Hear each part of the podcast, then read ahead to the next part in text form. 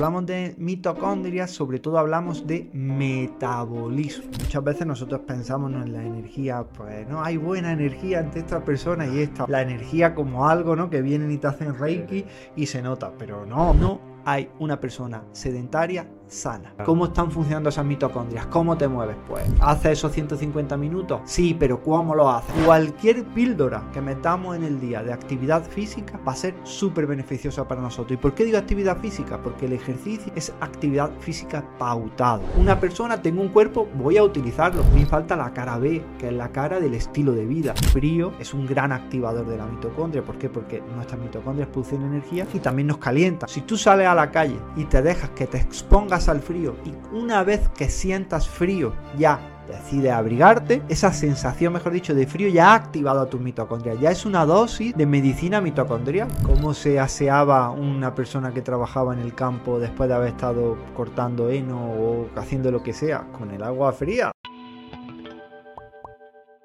Hoy estrenamos el podcast Mucho más que libros con un invitado de lujo, Antonio Valenzuela, que es el autor de estos dos libros, Hijos de la Adversidad y Activa tus mitocondrias. Y te animo a que te quedes hasta el final de la entrevista porque Antonio comparte información muy potente para mejorar tu salud y tu energía.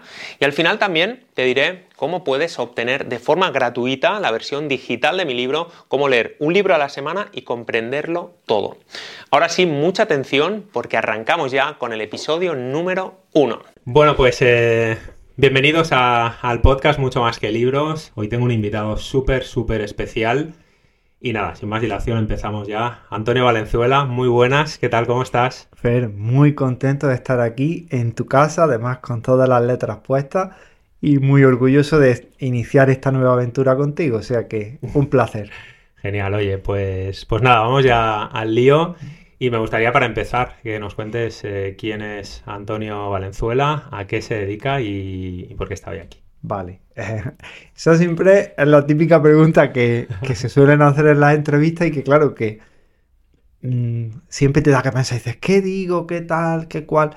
Pero mira, yo creo que me define más las cosas que me gustan y las cosas que hago que los títulos, ¿no? Entonces yo siempre suelo decir, cuando me preguntan esto, yo soy una persona que le encanta pasear en la naturaleza, si es con mis perretes, muchísimo mejor, que me encanta salir a correr, las conversaciones interesantes las valoro muchísimo, y si es con un buen café, ya súper bien.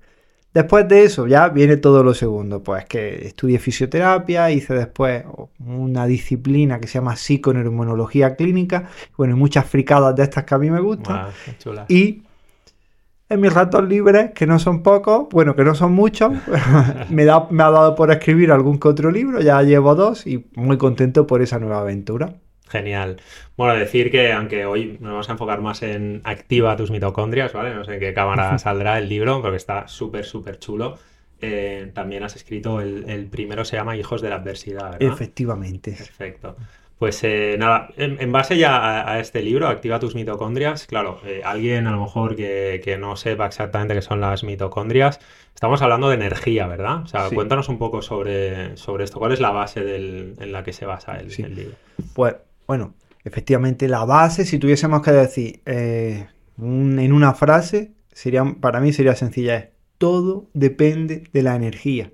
Sin energía la vida no es compatible y los seres pluricelulares no existiríamos si la célula no hubiese encontrado una forma de producir energía en cantidades suficientes, ¿no? Y ahí es donde entran en juego las mitocondrias.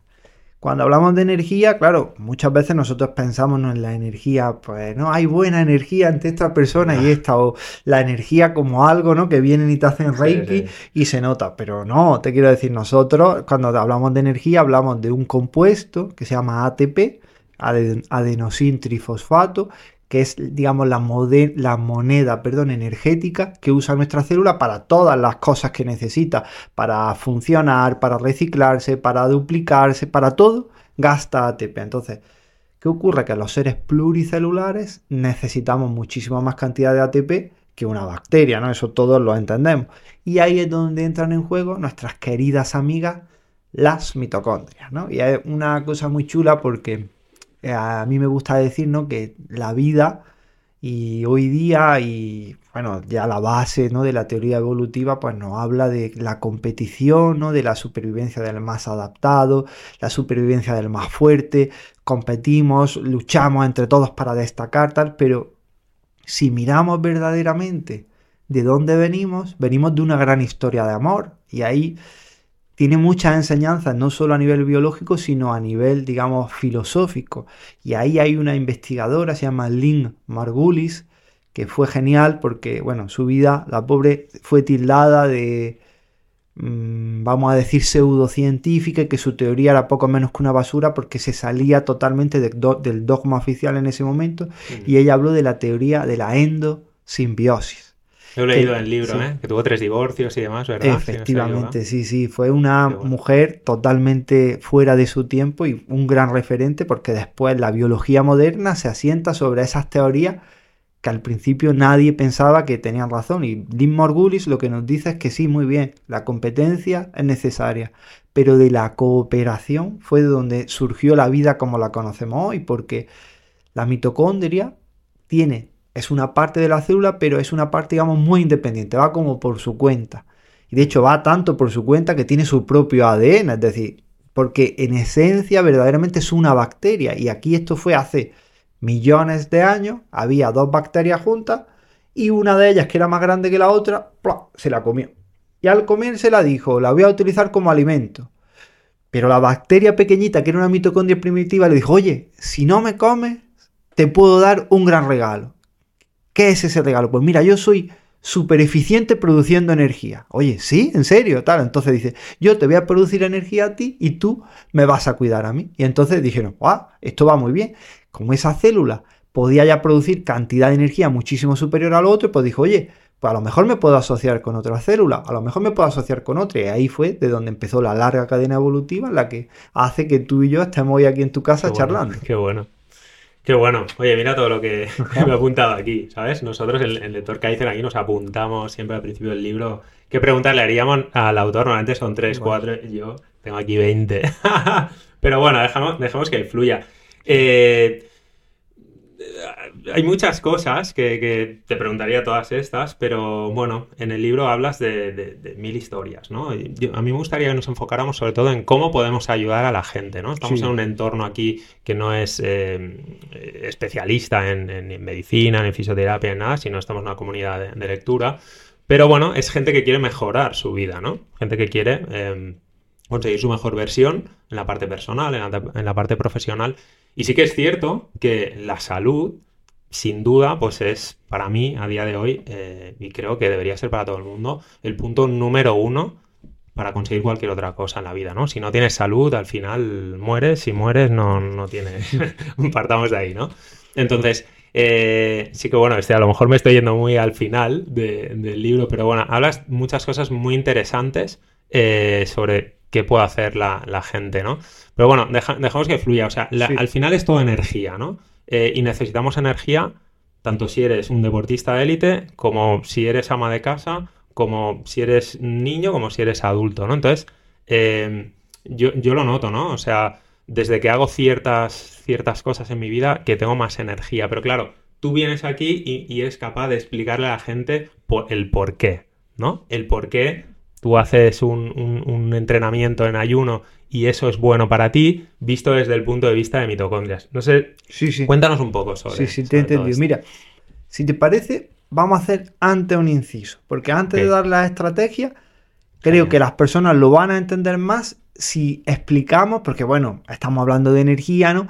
Y yo he dicho que es esencial para la vida, tú me lo has recalcado y lo has dicho perfectamente, también hemos dicho que es buena para el desarrollo profesional, tal, pero puede que la gente que nos esté escuchando diga, vale, sí, pero esto tampoco es para mí, porque yo estoy bien, es decir, tengo mi día a día bien. Pero no es así, te quiero decir, porque la, cuando hablamos de mitocondrias, sobre todo hablamos de metabolismo, ¿vale? Eso es algo que la persona que nos está escuchando, tú que estás ahí ahora viéndonos por tu móvil o por tu pantalla, por lo que sea, tienes que tener presente que hablamos del metabolismo y sabemos que la mayor parte de la población mundial no muere de una infección, ni muere de un accidente de tráfico, ni muere por una guerra, no, como decía el escritor Noal Yua Farari, habla en su libro Sapiens que un humano promedio de una sociedad occidental tiene más posibilidades de morir por un atracón del McDonald's que por un atraco o un atentado terrorista. Qué locura. ¿eh? Y es así, ¿por qué? Porque cuando las mitocondrias, bueno, las mitocondrias lo que hacen es cogen los alimentos y el oxígeno y producen con ello energía. Cuando una mitocondria no funciona bien, esa energía que tú y yo comemos por los alimentos, es decir, al final la grasa, y la glucosa, el azúcar, que son los dos combustibles, si la mitocondria no funciona bien, ¿dónde va a parar esa grasa y esa, y esa glucosa? A las reservas de grasa. Entonces, la primera señal que nuestras mitocondrias no van bien es que tendemos tendencia a coger peso. ¿Qué otra cosa ocurre?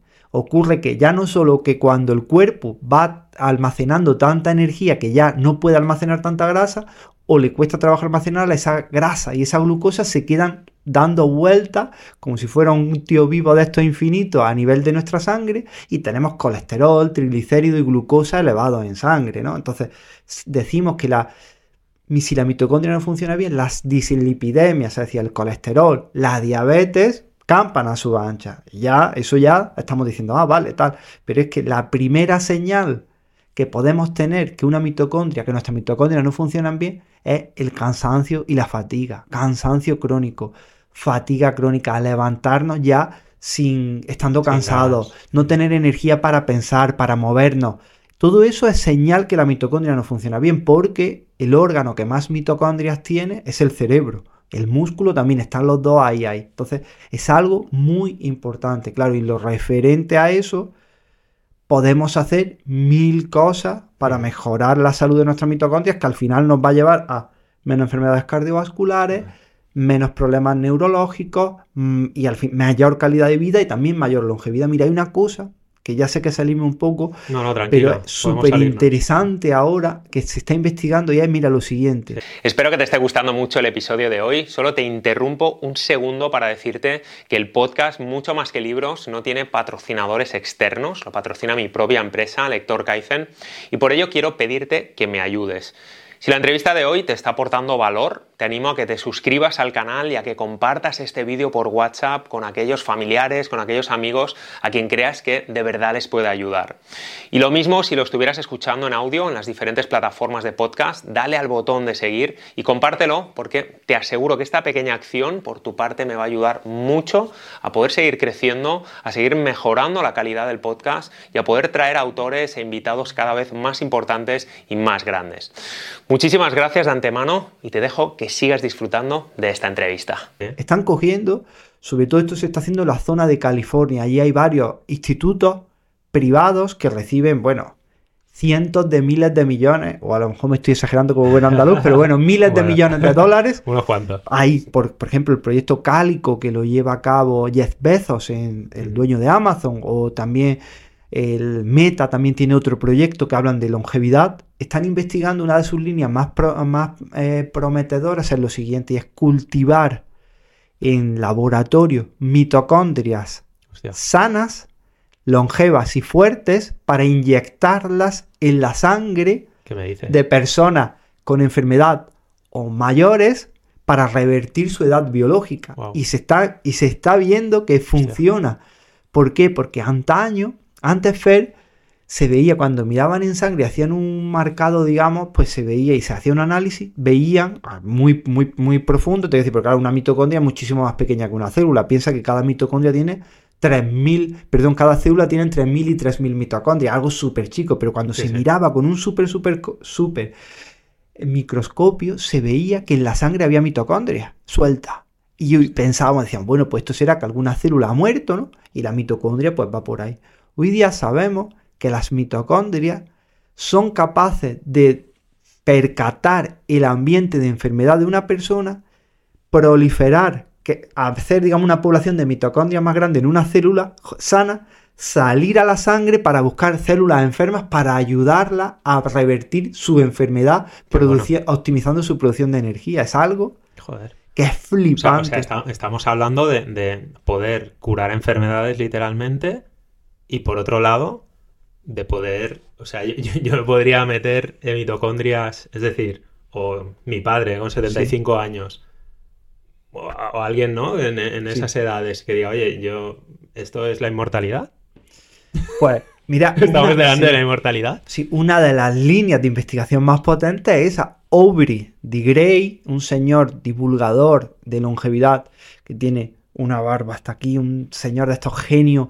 Yo tuve la ocasión de verlo hace años en un congreso que yo asistí en Estados Unidos y era inflipante porque el hombre iba con una camisa totalmente manchada, él es irlandés, creo de padre, y con un pedazo de cerveza así gigante. Así salió a hablar sobre longevidad. Pues, que no, estoy seguro. Supongo que lo coge bien, pero un poquito más, cerca. ¿Ahí? Sí, Vale, ok. Pues este hombre. O sea, con la barba, con la cerveza. Vale, perdona. Que te... No, nada, nada. Pues este hombre, una de, sus líneas de trabajo más prometedoras es coger sangre de personas jóvenes tratarla e inyectársela a personas mayores. Y se ve que gracias a las mitocondrias que lleva esa sangre se produce un rejuvenecimiento celular. Qué fuerte. Pero eso, claro, eso ahora las personas que no están escuchando tienen que decir, jolín, Antonio, es que eso está. Es una flipada, eso está años luz. Ya. Pero es que nosotros sabemos que una vida saludable mejora la salud de nuestras mitocondrias y que las mitocondrias que tenemos en nuestro cuerpo, si le damos los estímulos que necesitan, son capaces ellas mismas de replicarse, de aumentar su número y de migrar a otras estructuras. Por eso es tan interesante aplicar, digamos, un estilo de vida a favor de esas mitocondrias. Claro. Jo, qué pasada. La verdad que a mí me encanta una frase de Sócrates que, cada vez me la aplico más, que solo sé que no sé nada. En cada conversación, en cada libro que me leo. Es como, joder, hay tanto por, por saber, por aprender, que, que nada, sigue, sigue. pues es flipante. No, claro, estamos, delante de, algo potente. Sí, la verdad es algo súper interesante. Y a mí también me pasa lo mismo, ¿eh?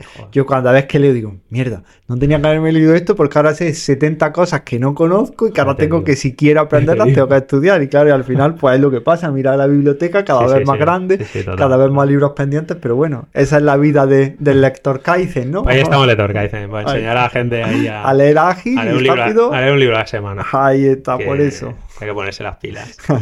Genial. Oye, y, bueno, sí. si, vas a seguir. No, no, no. Pregunta, pregunta. Un, corte aquí.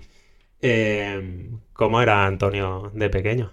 Ah, pues Antonio era una persona que no cuidaba las mitocondrias, ya te lo digo, se lo puedo decir yo. Siempre que pongo ese ejemplo, y ahora después entraremos en hábitos para mejorar las mitocondrias, pero siempre que lo suelo decir, digo, si yo pude cambiar y mejorar mi salud, cualquier persona puede. Porque yo soy el ejemplo de una, en, por ejemplo, en psiconeuroinmunología clínica hablamos ¿no? que cuando vemos a un paciente en un primer lugar, lo que vemos hoy de ti es tu foto, ¿no? Como está ahora mismo es tu foto. Pero la foto no nos dice nada si no vemos la película vital de la persona. Entonces mi película vital es una película de todas las cosas que podrían ser mejorables. Es decir, yo fui, eh, nací, eso bueno, al menos si nací eh, en término, te quiero decir, como mis nueve meses de gestación, pero a los seis meses de haber, seis, no, a los cuatro meses de mi madre de haberme dado a luz, me dejó en casa de mi abuelo y mis padres emigraron por temas económicos. Entonces yo me crié de pequeñito con leche de fórmula, es decir, no recibí apenas lactancia materna y una leche de fórmula de los años 80, no son las que hay ahora.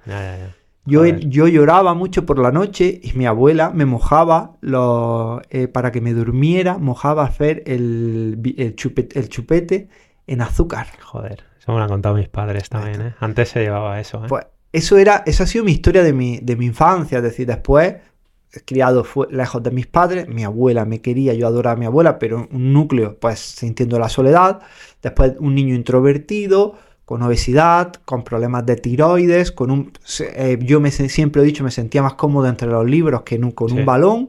Entonces, claro, he sido una historia pues, de sedentarismo, de criarme el desayunando leche con squeaky magdalenas, de comer pizza, de comer... ¿Qué decir? Esa ha sido mi vida. O sea, que un poco esa obesidad era fruto del, estilo de vida. De, la alimentación, del sedentarismo. 50-50, efectivamente. Sí es cierto, porque es cierto que yo tengo una patología autoinmune que también viene ligada, todo esto también viene por, mira, por un tratamiento de antibiótico muy prolongado en el tiempo, por algo que no se debía de haber hecho cuando yo tenía 10, 11 años y ahí fue cuando yo comía como todos los niños de, de la generación del 83 y estaba delgado como todo, aunque comíamos comida que no era la propia. Te sí, decir, no, está ahí están los bocatas de nocilla y tal. Y el bollicao y Efectivamente. El no sé qué, Pero a raíz de ese tratamiento con antibióticos se generó en mi cuerpo una reacción autoinmune que dañó mi glándula tiroides, hipotiroidismo, y ya fue cuando ese mismo estilo, yo hacía lo mismo que hacían todos mis compañeros y todos mis amigos, pero lo que ellos hacían que no le engordaba a mí fue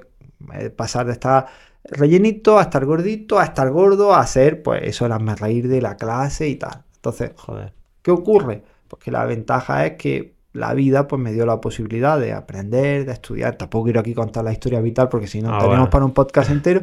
y ya fue cuando empecé a aprender cosas por pues, de cursos, de conferencias, de libros, etcétera, y fue cuando empecé a formarme Primero, yo después estudié fisioterapia, también un poco motivado por mejorar la salud de mis pacientes, pero también para mejorar mi salud. Y fue cuando empecé a revertirla, a mejorar mi salud, cambiando el estilo de vida, es decir, porque mi genética sigue siendo la misma, mi película sigue siendo la misma, el hipotiroidismo sigue siendo el mismo, pero el Antonio de ahora, para nada el Antonio de antes. Quiero decir, entonces yo, eh, si hago la broma ahora, porque nunca se me olvidará, que hace poco he renovado el carnet de conducir y cuando fui a, hace 10 años ¿no? a sacarme el carnet, a renovarlo por primera vez, el médico me dijo, bueno Antonio, nos veremos dentro de 10 años, que estaremos más gordos, eh, más viejos y con menos pelo. Y, y, claro, frase de, de rodista. Ahí está. Pues esa frase a mí Fer, tío, se me ha quedado grabado durante los 10 años de mi vida. Y claro, ha sido muy, muy gracioso porque en estos 10 años, yo ya había empezado a cuidarme antes, pero han sido 10 años en los que he hecho más cambios radicales de mi salud. Y claro, y tenía muchas ganas de ir a renovarme el carnet para decirle al médico, mira, te equivocaste hace 10 años. sí, acertaste que menos pelo sí tengo, pero ni estoy más gordo ni para nada soy más viejo. Te puedo decir que con 40 estoy mucho más joven que cuando tenía 30. Joder, pasa eso porque me identifico mucho y conozco bastante gente de, bueno, llevamos cuatro años. Eh, yo soy de los 70, antes lo hablábamos, pero por dos meses, ¿no? Y soy del 79. Somos del, del, 7 de noviembre los dos, ¿eh? Hostia, ha sido muy bueno eso, Sí, ¿eh? sí, sí, eso ha sido... Causalidad será seguramente, Totalmente. Pues te iba a decir, el, un poco lo mismo. Eh, yo tuve una conversación con, con, con Víctor, con mi mejor amigo, cuando teníamos 39 y bueno, íbamos a hacer, yo lo hago en noviembre, en diciembre, íbamos a hacer 40. Y me dice, Jefer, eh, esta década que viene tenemos dos posibilidades. O bien nos dejamos ir o llevamos la vida, ¿sabes? Porque los 30 han sido como, fueron como duros, fuimos padres, tenemos dos hijos cada uno y, joder, e-, es duro. Pero era como ahora ya los niños son un pelín más grandes podemos o cuidarnos o no cuidarnos. Creo que si nos, no nos cuidamos vamos a llegar a los 50 hechos caldo, ¿sabes? Efectivamente. Y fue como, oye, tío, te, te, tomo la palabra y, y este, yo, ya estaba en todo este mundo, ¿no? Del desarrollo personal, de leer, de, llevo años, pero, pero me lo tomé todavía más a conciencia y es cierto que, desde los 40, mm, hostia, eh, me siento muy bien, pues un poco me identifico con, con eso que has dicho tú, ¿no? Estoy más joven que cuando tenía 25 prácticamente, ¿no? Y, dices, ¿cómo es posible? Mitocondrias, ¿no? Y a, que no eres un ser sobrenatural, un tío normal. al revés. Tío muy normal. Muy normal. Sí, sí. Qué bueno. Me parece muy, muy interesante. Porque tú, aparte, bueno, aparte de ser escritor, eh, tienes la. Estás en una clínica en Granada y aparte también colaboras con, con, eh, con Regenera, ¿eh? si no me equivoco. O sea, estás eh, ahí en todos lados, ¿no? Sí, yo lo de cuando siempre que me dicen, y siempre digo lo mismo, digo, yo escribo libros, no soy escritor. Aspiro, algún día aspiro a poder considerarme escritor, pero ahora mismo yo veo a escritores y a escritoras y me veo a mí y digo, yo por ahora escribo libros, pero sí es cierto que, que me dedico a, cada vez más, me dedico a la divulgación, ya hace ya un tiempo que dejé de coger pacientes nuevos, aunque sí es cierto que tengo muchos pacientes y sigo viendo muchísimos pacientes en consulta, pero sí es cierto que pues, cada vez más doy más charlas, más conferencias, porque verdaderamente algo que es lo que a mí más, más me motiva. Yo desde pequeñito no siempre te dicen, si quieres saber cuál es tu ikigai, tu propósito, qué era lo que te gustaba hacer de pequeño. Pues yo de pequeño había una serie que se llamaba Érase una vez la vida, que era, ¿te acuerdas, Sí, sí, no? De, que de si Y la- tengo, y tengo libros en casa de mis padres. Eh.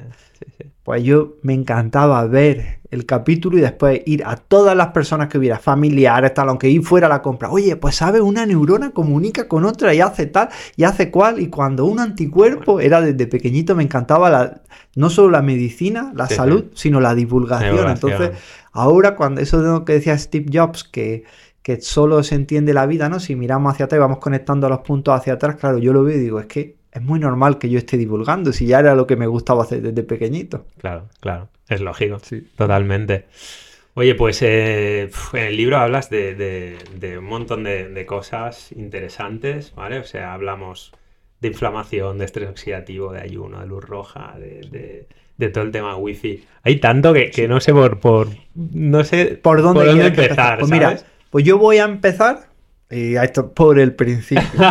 Voy a- es el buen sitio. Sí, sí. empezar. Voy a empezar por el principio porque es, digamos, la herramienta más poderosa que tenemos para mejorar las- nuestra salud en general y la de nuestras mitocondrias en particular.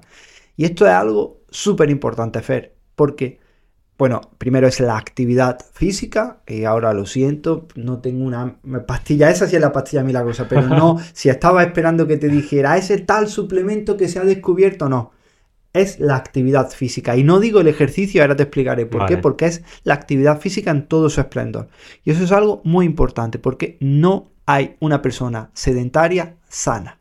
Es decir, no hay nada que compense el sedentarismo en una persona. Es decir, tú puedes comer perfectamente, dormir tus ocho horas, puedes meditar, puedes hacer lo que quieras, que si no te mueves, vas, no puedes estar sano. El- nuestro cuerpo, el proceso evolutivo lo diseñó eh, para estar en continuo movimiento y nuestra genética solo tiene coherencia cuando nuestro cuerpo se mueve. Si le privamos del movimiento, enfermamos. Eso es así. 100%.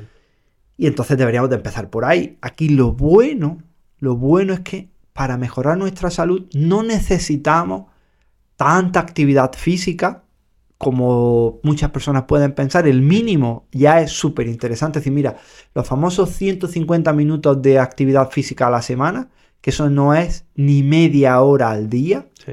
Con eso ya tendríamos suficiente. Pero es que hay art- artículos que nos dicen que si no tienes tiempo para hacer los 150 minutos y te va a los 75, ya es beneficioso para nuestra salud.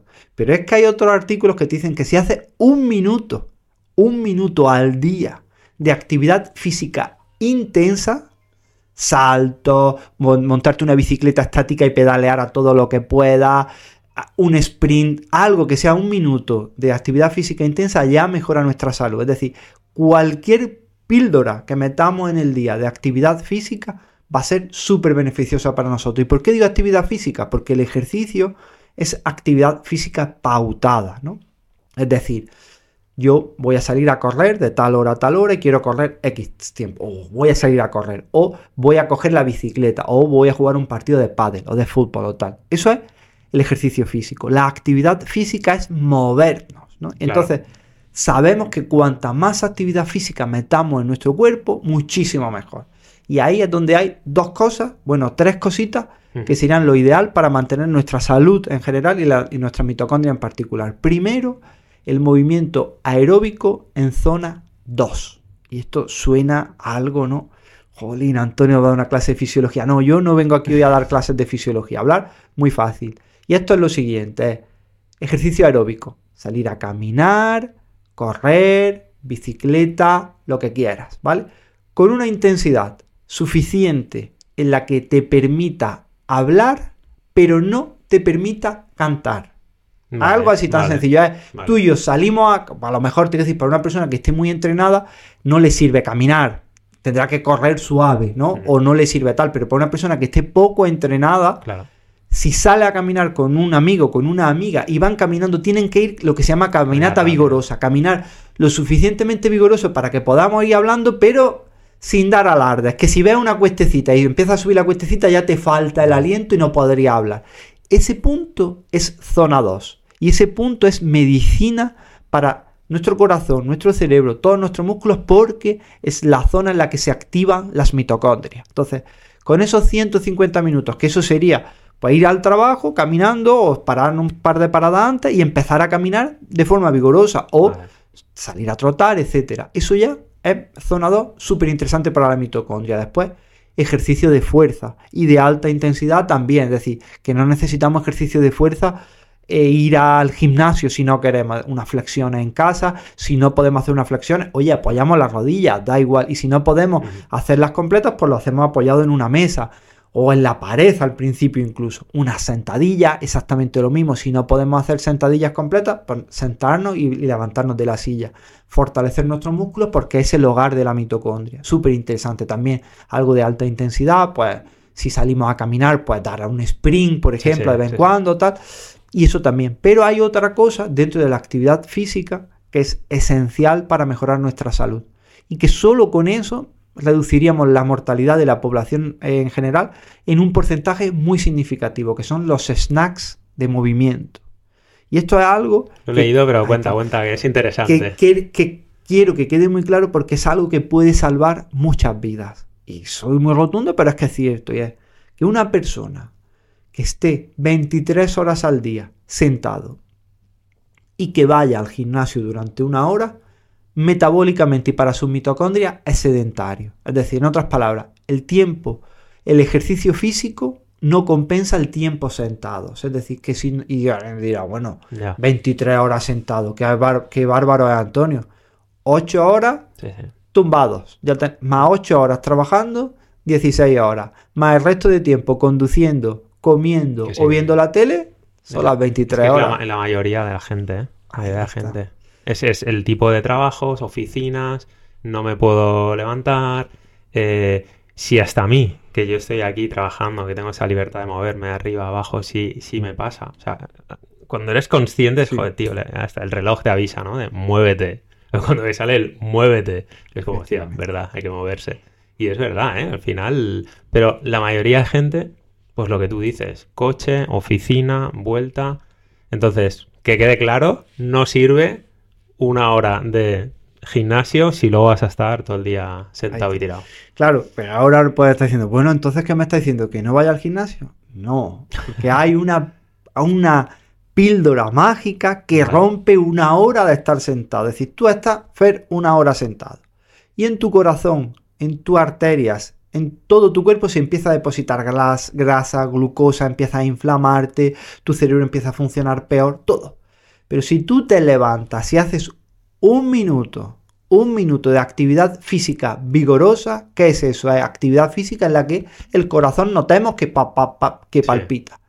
Un minuto de ejercicio físico vigoroso borra el efecto de estar una hora sentado. Es decir, que si estamos ocho horas sentados trabajando, si hacemos 8 pausas de un minuto cada pausa de, un, de, ejercicio, hacia 8 minutos de ejercicio, borra el efecto del el sedentarismo. Ya no eres sedentario, ya no eres sedentario, ya el sedentarismo no merma tu salud. ya qué cosa más fuerte. Y es qué ejercicio, el que quiera, subir y bajar un tramo de escalera, hacer una sentadilla, unas flexiones, unos saltos, el ejercicio que quiera. Ahí está, que acelere tu corazón.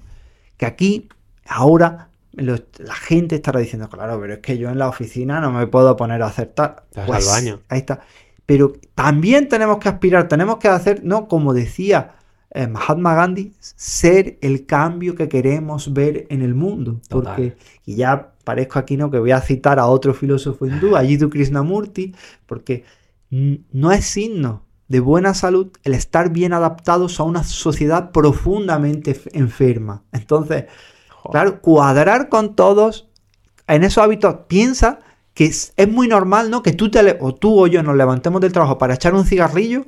Es lo más normal del mundo. El tema social. Ahí está. Pero para hacer unos burpees ya te miran como un raro. Cuando los burpees te dan vida, el cigarrillo te las quita. Ya ves. Entonces, ahí ya tendríamos si hacemos esos 150 minutos en zona 2 a la semana, que, lo, que serían sumando, decir, oye, voy al trabajo, pues voy y me, paro y hago 5 minutos de, no tienen que ser los 150 minutos seguidos, a la semana se van sumando. Oye, pues hago 5 minutos de, de, caminata vigorosa, ya has contado de 5 minutos. Cuando salgo del trabajo, igual, voy a sacar a pasear al perro, pues también lo voy a hacer vigoroso. Hoy voy a salir a trotar.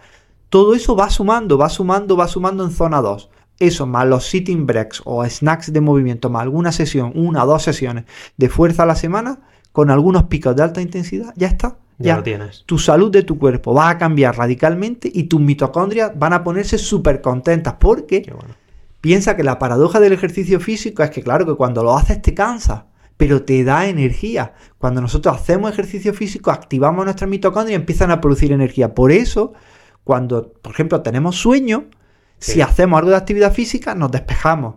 Después de hacer actividad física, cuando te recuperas del esfuerzo que tienes, te encuentras con más energía, piensas mejor, te das más ganas de hacer cosas. ¿Por qué? Porque tu cuerpo está inundado de energía mitocondrial que hace pues, que pienses mejor, que tengas mejor ánimo, todo. Es que se nota, ¿eh? se nota y cuando además estás acostumbrado a hacer deporte y, bueno, ya no deporte, ¿no? Lo que dices, o a caminar rápido, caminar alegremente, ¿no? Es que cuando no lo haces, se nota. Yo, personalmente lo, noto mucho y luego la concentración no es la misma. O sea, y, ya estás, eh, el día no va igual. Y, esto comenta también, ¿no? la importancia de hacerlo, porque yo esto sí que lo he visto. Yo antes hacía más eh, mi lectura a primerísima hora.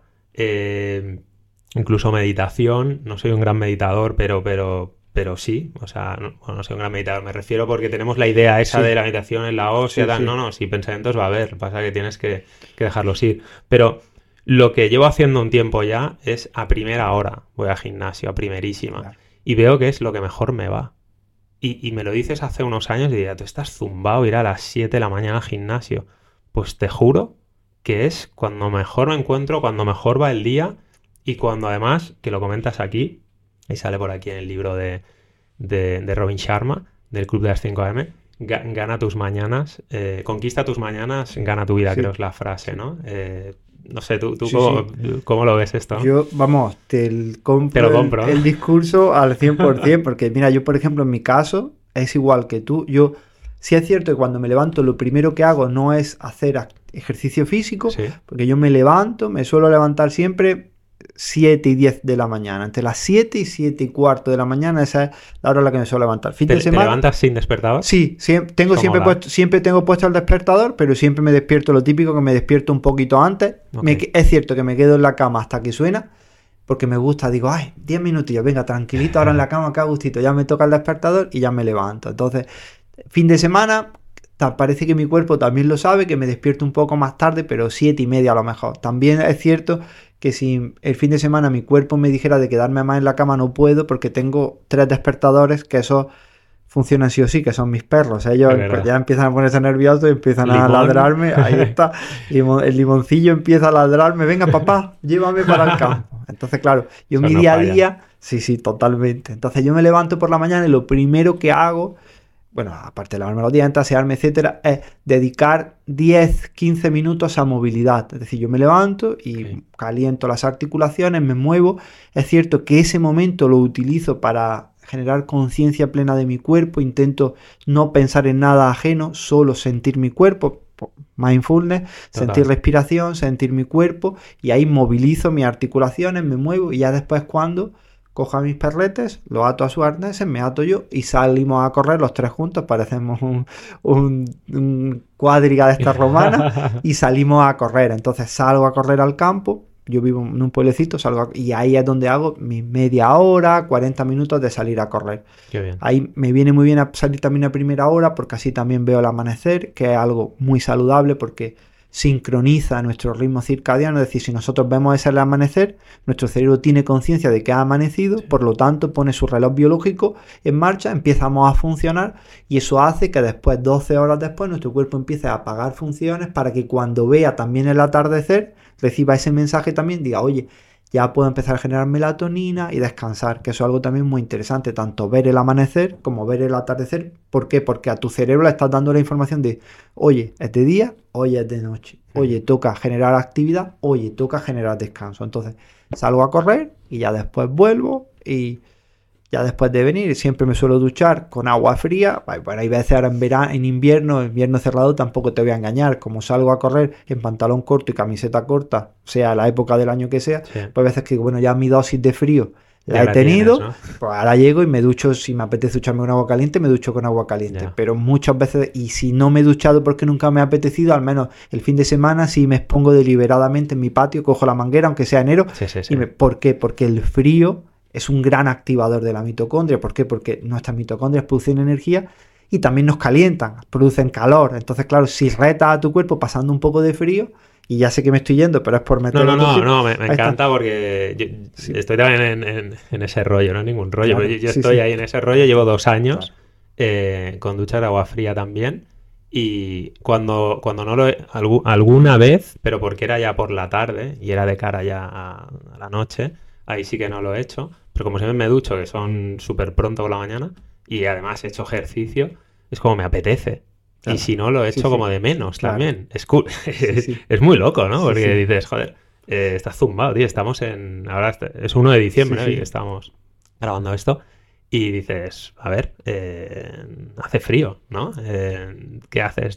Pero, pero bueno, cuando hablamos de mitocondrias, de energía, de salud, pues joder, entonces, si te quieres a ti mismo, ¿no? Dices, ¿por qué no voy a hacer esto? es una activación mitocondrial brutal, tu cuerpo produce después mucha más energía para calentarte, pero también para estar más activo. Y después también otra cosa muy importante es que pospones la gratificación. Y eso es algo muy importante porque cuando tú haces ejercicio físico, estás posponiendo, te estás sometiendo a una incomodidad voluntaria, te cansas, te duelen las articulaciones, sudas, te duelen los músculos, pero cuando terminas te encuentras súper bien, súper a gusto. Pues pasa igual con una ducha de agua fría. Tú te duchas con agua fría y jolín, te duele el cuerpo cuando te cae el agua, es desagradable, te da tal, lo que quieras.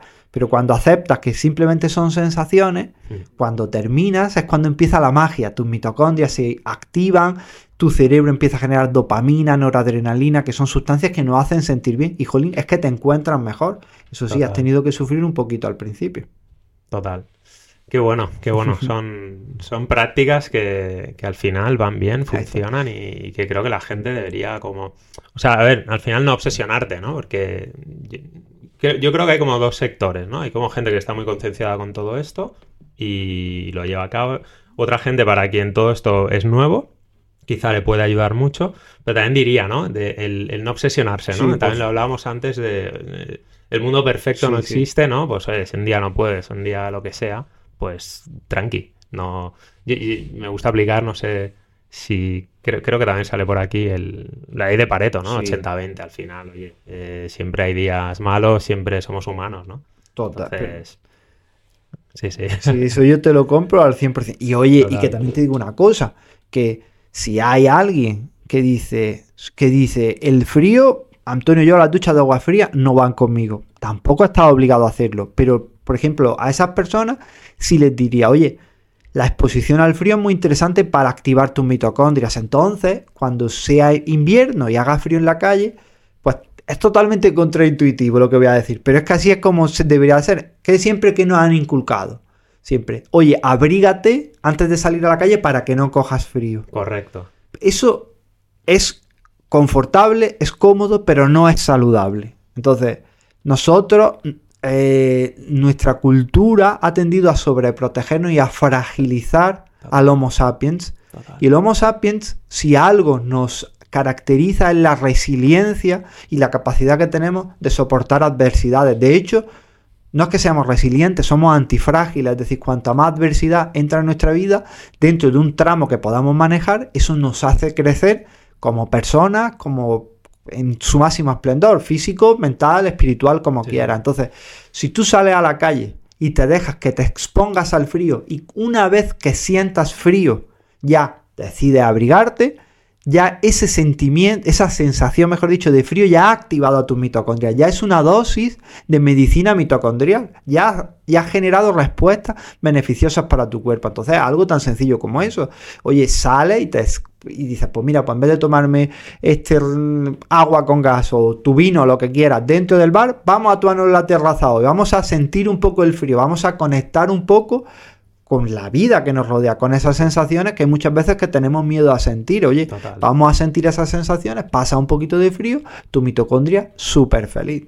Pero es fuerte porque esto, no sé si opinas lo mismo, pero es desde nuestra generación ¿no? ocurre esto. La generación de antes, o sea, mis padres, ya, ya no me estoy yendo a mis abuelos, mis padres son de un pueblito de Burgos, muy pequeñito, de alta montaña y demás y bueno, eh, mi padre siempre cuenta, ¿no? Íbamos en invierno con unas nevadas del carajo, que ahora no nieva ni, ni a nieva, pero él dice, allí, vamos, que nevadas de, de metro y medio. Y vamos con pantalones cortos. Hostia, pantalones cortos. Claro, y tú lo miras tal. Eh, ahora, ahora, que eres consciente de todo esto, del frío, de, de, la exposición, frío, calor y demás, pero cuando era más pequeño, claro, te lo contaba y tú ibas ahí bien abrigadito, tal, con todo, ¿no? Con todo el pack de, de para no tener frío. Decías, joder, papá, ¿cómo ibais en pantalón corto ahí con toda la nieve? Pues es lo que había. Pero joder, eh, resulta que ahora nos estamos dando cuenta de que nos hemos aburguesado de cierta manera, ¿no? En ese sentido, y que además eso es malo para, nuestra salud. ¿Cómo se aseaba una persona que trabajaba en el campo después de haber estado cortando heno o haciendo lo que sea? Con el agua fría, te quiero decir. Claro. Y aquí, mira, y vamos a ponernos eh, porque claro, ahora yo te voy a decir, ¿y qué les pasaba? Pues que todos llegaban a adultos, a mayores, tal, y ahora... Ahí está. Pero ahora vamos, incluso que eso, te quiero decir, no es cierto lo del mito de que las poblaciones ancestrales vivían menos años, porque la historia de la mortalidad en las poblaciones ancestrales es muy sencilla, y es que si yo muero con 100 años, pero hay un bebé que muere con cero, la edad promedio es 50 años. Entonces eso es lo que pasa, te quiero decir, un Hatsabe, eh, los Hatsabe, hay muchos que mueren a edades infantiles y después mueren por accidentes muchos. ¿Por qué? Porque si se caen y se rompen una pierna, pues en medio del Kalahari pueden morir. Pero cuando tú quitas la mortalidad por infecciones, quitas la mortalidad por accidentes y quitas la mortalidad infantil, la media de edad es similar a la de las poblaciones de hoy día. Y tú ves, es muy fácil ver a personas en tribus ancestrales con 70, con 80 años. Mira, hay relatos de los antiguos indios, de los, de los indios americanos, es decir, de los nativos americanos, que relatan de antiguos sabios de edades de 100 y 110 años. Pero eso vamos a quitarlo. ahí está, sin, pero vamos a decir, me da igual, eso no es cierto, ¿vale? Ok, perfecto, vamos a decir que es que tus abuelos en Burgos llegaban solo hasta los 70 años. Vale, perfecto. Pero ¿cómo llegaba esa persona a los 70 años? Perfecta. Es decir, las personas antiguamente eran jóvenes, un gran la mayor parte de su tiempo y la vejez se quedaba concentrada en los últimos días. Era una persona que era totalmente funcional tota-, y, lo, y se ponía enfermo y moría. Ya está. Hoy día, ¿qué nos ocurre? Hoy día nos ocurre que somos funcionales hasta los 30, 35 años. A partir de esa edad empezamos a, a acarrear los famosos achaques, empezamos a engordar, empiezan a dolernos las articulaciones, empezamos a almacenar en nuestro cuerpo enfermedad y tenemos una larga, un largo periodo de vida en el cual lo hemos conseguido extender, pero vivimos muchos más años enfermos, sin calidad de vida. Ve a personas con andadores, ve a personas que no se valen por sí mismos. Y esa es la longevidad que queremos. Es que no tiene ningún sentido. Tiene sentido. ¿Tú crees que de alguna manera, sé que es un melón este grande, pero eh, hay un interés en cronificar al paciente en vez, de curarle. Vamos, te quiero decir, yo no sé si hay un interés o no, pero evidentemente la línea de la, de la medicina actual va hacia allá, hacia cronificar las patologías, es decir, para cronificar las enfermedades. Se busca manejar los síntomas y no tratar las causas. ¿Por qué? Porque es lo más fácil, te quiero decir, porque lo otro requiere pedagogía, requiere eh, salud pública y requiere algo muy importante también, visión a largo plazo. Y eso es el problema que tenemos, porque hoy día las políticas públicas de salud se rigen bajo el gobierno de turno, que en el mejor de los casos va a estar 8 años, 10, 12 a lo mejor, ponte que puedan repetir. Y en esos 12 años se van saliendo y entrando gente. Entonces, claro, solo interesa el aquí y el ahora. El aquí y el ahora es el síntoma y el síntoma es con el fármaco. Entonces, vamos poniendo parches a una persona enferma. Entonces, una persona entra enferma en un hospital y sale del hospital enfermo, pero con fármacos. Es decir, somos, o hay mucho sector de la sanidad que son profesionales de la enfermedad, no profesionales de la salud. Pero no, eso es necesariamente malo. Es decir, también tenemos que ocuparnos de la enfermedad. Los fármacos son necesarios. Si una persona va con el colesterol a 400, necesita su estatina para bajarlo. O si va con el azúcar a 200, necesita su metformina para bajarlo. Pero también falta la cara B, que es la cara del estilo de vida. Oye, ¿Cómo te mueves tú? ¿Cómo están funcionando esas mitocondrias? ¿Cómo te mueves? Pues, ¿haces esos 150 minutos? Sí, pero ¿cómo lo haces? Ah, pues es que te mueves demasiado lento, tienes que moverte un poquito más fuerte, pero que algo fuerte. Oye, ¿te levantas de la silla cada hora? Sí, no. ¿Haces tu ejercicio de fuerza? De vez en cuando, cuando ves la escalera, en vez de elegir subir por la escalera mecánica, subes por la escalera, eh, digamos, normal. Sí, sí, sí. Sientes la necesidad o el impulso. ¿Alguna vez te ha dado el impulso de decir, oye, voy a subir las escaleras corriendo porque soy una persona, tengo un cuerpo, voy a utilizarlo? Has bailado, sales a bailar, tienes un grupo de amigos que tal, fomenta las relaciones con las personas. Es decir, todo eso es muy necesario. ¿Cómo es tu alimentación? ¿Qué comes? pero claro, eso necesitaríamos una política pública que te permitiera eh, tener a un médico o una persona de la salud, ya me da igual el título que tenga, que se preocupara por ti, no que se preocupara, que tuviese el tiempo para preocuparse por ti, porque muchas veces hoy día todavía hay personas que eh, nosotros vivimos en nuestra burbuja en la que pensamos que todo el mundo es como nosotros, pero hay personas que no entienden o que porque nadie se lo ha explicado que, por ejemplo, ir a comprar a un supermercado y comprar el yogurt azucarado, por ejemplo, pues que no es una opción saludable y que el Nesquik que se le pone o el colacao o el, chocolate azucarado que se le pone a un niño en el desayuno no es lo que tiene que comer y que las meriendas no tienen por qué ser a base de magdalenas y de tal y que la pizza, aunque se en un centro de donde venden productos comestibles no es un alimento. Es decir, aquí Carlos Jaramillo, este médico divulgador colombiano, que para mí es un super crack, él decía, si en un supermercado hay una partecita, una esquinita en la que pone alimentación saludable, ¿qué es lo que se vende en el resto del supermercado? Ya te digo. Piénsalo. Claro. Entonces, o sea, solo es esa pequeña parte saludable, el resto es insano. Claro. Qué fuerte, ¿eh? Pero es que es real, ¿eh? Sí, es, que, sí. es que es así. Es que te das cuenta y cuando eres padre, que, en este caso, eh, bueno, yo tengo dos peques, una de nueve, una de seis, y hostia, te das cuenta que el entorno es complicado, ¿eh? Porque tú intentas llevar mm, una, dieta saludable, que las niñas, joder, que, que, almuercen bien, que merienden bien. Y luego estás ahí y venga, y uno te saca el cruzán de chocolate, el otro no sé qué, que lo, es lo que pasaba en, mi, en nuestra generación, ¿no? Que era el bollicao, que era el no sé qué. Y mira que yo dentro de eso, mis padres eran bastante... hemos llevado una alimentación bastante buena, creo, para, para lo que ha habido. Pero joder, claro, si es que luego la tele, ¿no? Los medios, los anuncios, si es que es todo... siempre vamos al colacao, que como lo tenemos muy aquí la marca, ¿no? Pero es que, joder, que tiene un 80% de azúcar. Efectivamente, sí, sí. Joder, ahí está. 80% es fuerte, ¿eh? Totalmente. Había una página web, me acuerdo, que... que Sinazúcar.org. Es esa, ¿verdad? Que, sí, sí. que te salen los tarrones de, azúcar. Hostia, yo cuando vi eso me quedé flipado. De hecho, él tiene un libro que no me acuerdo ni del nombre del autor ni del libro, que me perdonen, pero tiene un libro muy chulo que habla también sobre esto, sobre el azúcar. No me acuerdo ahora cómo se llama, pero... ¿Y, es, de es español? Sí, sí, es español, es de aquí de España, sí, sí, sí. Hay que traerlo. Por eso pues, tienes que buscarlo porque ya te digo, porque además es una persona de las que a mí me gustan porque no deja, no se queda en los grises, es decir, entra, te quiero decir. De hecho, yo he visto muchas veces que ha visto gente que ha, que en su discurso te ha colado un ultraprocesado cuando criticaba los ultraprocesados y dice, oye, es que este producto mm, tiene un montón de azúcar, por mucho que tú quieras disfrazarlo de que es healthy.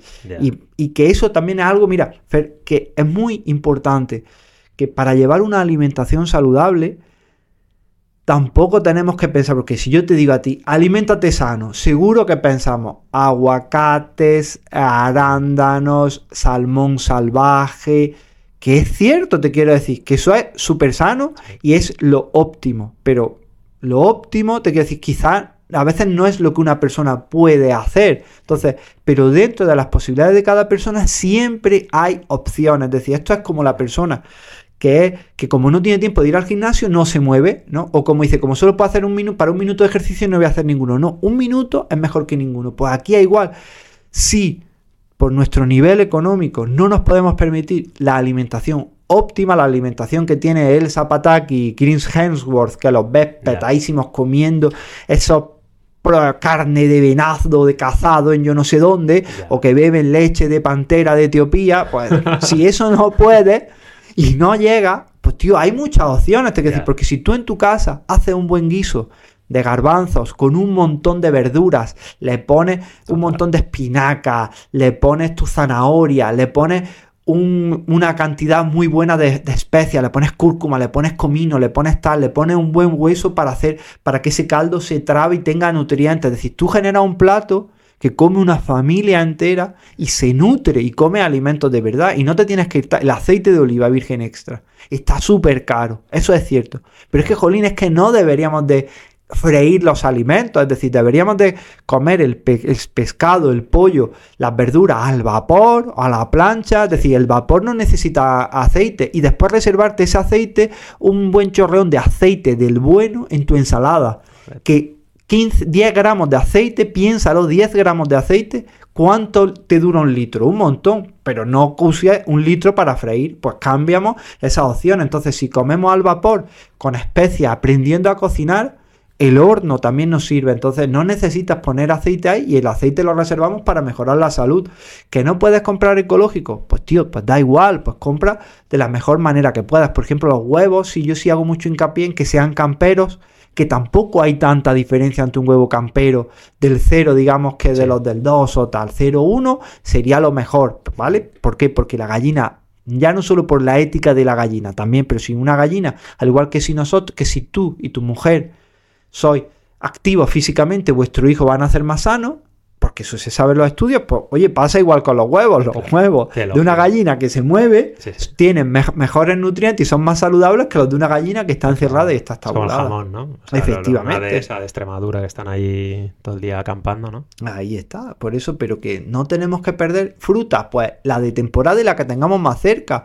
Verdura igual, si cuanta más variedad tengamos, mejor. ¿Cuál? El pescado, el que sea más barato. Vamos al supermercado, ¿qué es lo más barato que tiene? Esto, y si no, oye, congelado merluza, bacalao, el que, y si no te da, da igual, en lata. Que sí, que ahora tú me vas a decir, bueno, tío Antonio, es que el bisfenol A que tiene la lata, el químico, da igual, te quiero decir, da más, es mejor comer, incluso un huevo, es mejor comer el huevo de la peor gallina posible que no comer huevos. Y es mejor un pescado enlatado que un no pescado. El la sardinilla, eso sí, lo ideal sería en aceite de oliva, pero la sardinilla en aceite de oliva más barata del supermercado más barato que encuentres, te van a hacer más beneficios para tu salud que no comerla. Claro. Entonces empiezas a mirar así y dices, vale, una alimentación basada en alimentos reales, de proximidad, de lo más barato que haya, vale, sí, pero que sean saludables, que tu abuela reconociera como alimento. Ese es un buen punto.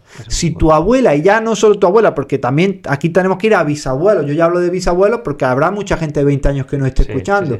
Entonces, bisabuelo, si tu bisabuelo lo reconocía como un alimento, fenomenal, te quiero decir, ese es el alimento que tiene que comer, porque mira, yo no quiero extenderme mucho aquí, estamos en familia, pero tampoco quiero ir, ir, aquí sobrado. Pero mira, yo por ejemplo, la primera vez que fui a Estados Unidos, algo que me voló la cabeza, pero decir, madre mía, tío, fue ir a... Y, y también digo que aquí que se diga, ¿eh? que lo perfecto no es enemigo de lo bueno, porque si yo lo vi es porque yo también estaba allí, ¿no? Pues yo fui a Estados Unidos, fui a la típica hamburguesería, al Wendy's, que ves las pelis, porque íbamos por la carretera, íbamos por Florida, porque iba a un congreso y total y íbamos, llevábamos todo el día sin comer y dijimos, mira, es que en Wendy's también en ese momento, hace muchos años, yo tampoco me cuidaba tanto como ahora, mm. paramos a comprarnos una hamburguesa. Pues a mí lo que me voló la cabeza fue llegar allí y ver a abuelos, pero abuelos de 80 años, ¿eh? O de 70 con la hamburguesa, con la patata frita y con el batido para hacer, claro, porque para ellos esa era su comida. Eso es lo que ellos habían eh, comido y bebido y visto durante toda su vida. Pero los veía y parecían, no es que no te sé decir, pero humanos, seres humanos muy poco funcionales, ¿vale? Se movían lento, hablaban lento, se expresaban lento, obesos, algunos incluso no estaban ni obesos, pero no, no estaban delgados, pero no podían estar obesos. Pero la manera en la que se movían no era la manera en la que se mueve un, una, que se mueve una persona mayor en España, te decir, eran, pues eso eran seres humanos eh, que iban a medio gas. Y claro, y decías, claro, es que comen esta mierda, pues su comportamiento, su vida, pues será reflejo de aquello. Pero es que, claro, aquello que estaba allí hace muchos años, ya lo estamos viendo aquí. Y claro, hoy aquí nuestros niños, nuestras niñas, nuestros jóvenes que se han criado en ese contexto de ultraprocesado, cuando lleguen a 80 años no pasará como nuestros abuelos que te decían, niño, el famoso anuncio de, de tu hamburguesa, tu jamón, no, no, tu hamburguesa, ¿no? El anuncio ese, que ya nosotros somos retro y sabemos de qué anuncio Pero claro, ya no va a pasar porque para ellos su comida va a ser la hamburguesa. Y claro, y eso es nefasto para la salud. Es claro. Claro, porque al final entra en juego el, concepto este de inflamación, ¿no? Claro. O sea, todo el tema de inflamación, que, es como todo, ¿no? Sí. es un mundo esto. Eh, tú, lo sabes explicar mejor que yo. Pues como tu cuerpo empieza a, inflamarse y ahí es donde empiezan a, aparecer pues todo tipo de, enfermedades, ¿no? Autoinmunes y todo esto. Claro, la inflamación lo disloca todo. La inflamación crónica y de bajo grado lo disloca todo.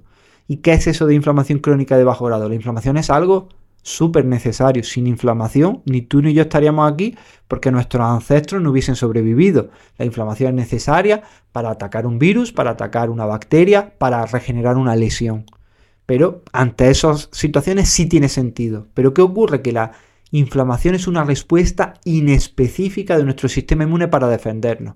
¿Ante qué? Ante cosas que el sistema inmune no reconoce. Entonces, claro, cuando nosotros metemos en nuestro cuerpo sustancias que nuestro sistema inmune no reconoce, él ante la duda nos defiende porque dice, oye, yo esto no sé si es un alimento, para lo mejor es una nueva bacteria que hay, pues yo voy a atacar y voy a inflamar. Entonces, ¿con qué lo hace? Pues lo hace pues con todos los alimentos ultraprocesados modernos, es decir, esos, esos eh, conservantes, esos estabilizantes, esos productos químicos que van en los alimentos, cuando tú comes eso y eso llega a tu sangre, el sistema inmune dice, ¿esto qué carajo es? Voy a inflamarlo. Cuando coges azúcares eh, súper concentrados en forma de sirope, historia, el cuerpo dice, ¿esto? Esto, yo esto no lo, no hay ninguna fruta que tenga tanto azúcar. Si no hay ninguna fruta que tenga tanto azúcar, esto es raro. Yo lo voy a atacar. Grasas de mala calidad, grasas industriales, eh, de aceites vegetales eh, que no existen en la naturaleza, porque existe una pipa de girasol, pero no un aceite de girasol, ¿no? Al igual que una aceituna, el mayor porcentaje si es grasa, es decir, tú tienes que triturar muchísimas pipas para generar esos aceites, ¿no?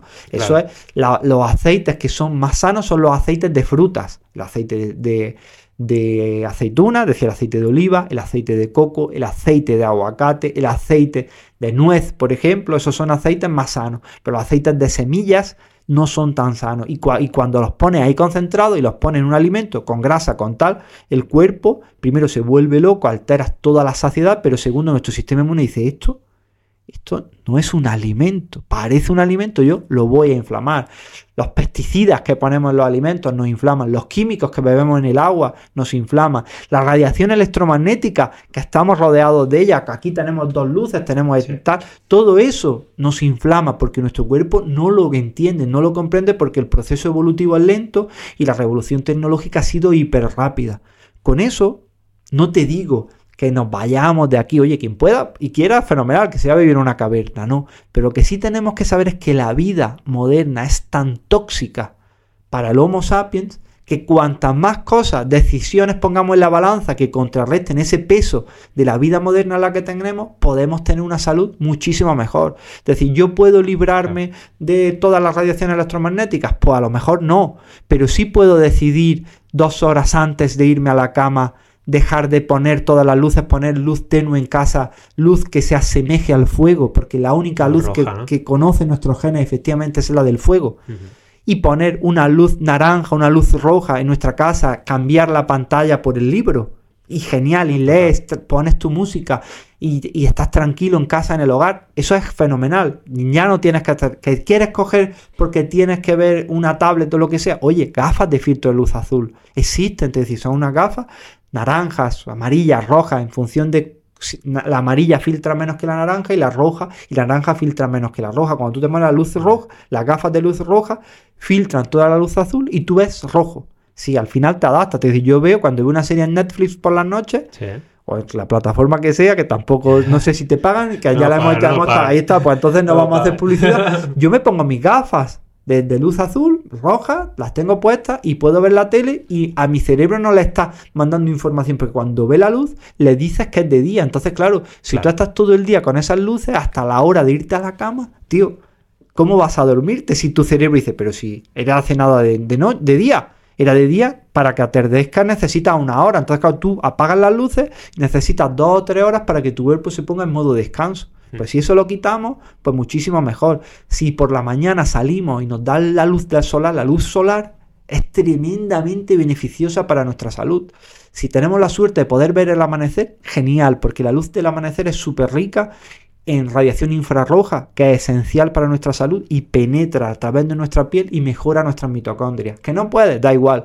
El café de las 11 de la mañana en el trabajo, tío, en vez de hacerlo en la cafetería, pues cogemos Fer tú y yo, nos pedimos nuestro café para llevar y si te puedes llevar tú tu propio vaso para no contaminar y no beberte la mierda de plástico que filtra de ese vaso, tú llevas tu vaso de cristal o un vaso de porcelana o el vaso de lo que quieras, te quiero decir que sea que no desprenda químicos. Te pones tu café y sales a caminar en esa zona 2 que estábamos diciendo que puedes hablar, puedes beber café y estás recibiendo la luz solar que es medicina para tus mitocondrias y estás haciendo cuatro cosas. Compañerismo, tribu. Eso es esencial para la salud. Después, la cafeína activa tu mitocondria. La teína del té también mejora ahí. Caminar en zona 2 también. Evita sedentarismo también. Y encima todo recibe la luz solar. Todo. Ahí está. ¿Y es el mismo café? Ya ves. Ya ves cómo cambia ¿eh? la, manera de, organizarlo. Yo creo mucho en eso, ¿eh? en integrar las cosas. Cuando las tienes integradas es como te, te es más sencillo de hacerlas. O sea, si tienes que ir a pues no sé, eh, el cole de las niñas está aquí, el gimnasio está muy cerca. Es como intentar, intentar hacerlo, hacerlo integrado. una pregunta, el tema de la luz roja. Sí. Mm, o sea, sí que luz amarilla, luz blanca, luz azul, los filtros, pero a nivel luz roja, o sea, por un lado están las gafas. Sí. Eh, que son tipo color rojo, es gafa de filtro de luz azul. Y luego, para, para poner ¿Cómo lo harías? Eh, ¿Lámparas de luz roja o cómo, cómo puede hacer la gente eso? Claro, efectivamente. Mira, aquí pasan dos cosas, ¿no? Eh, bueno, primero hay una luz, una terapia de luz roja que son, se llama fotobiomodulación. Yo no tengo ninguna relación comercial con ninguna marca, pero ya voy a tener que empezar a pensar en tener alguna, porque hablo tanto de ella y hay tanta gente que se está comprando sistemas porque me escuchan a mí, efectivamente, o que al menos me regale a alguien una, te quiero decir que pueda tener dos en casa.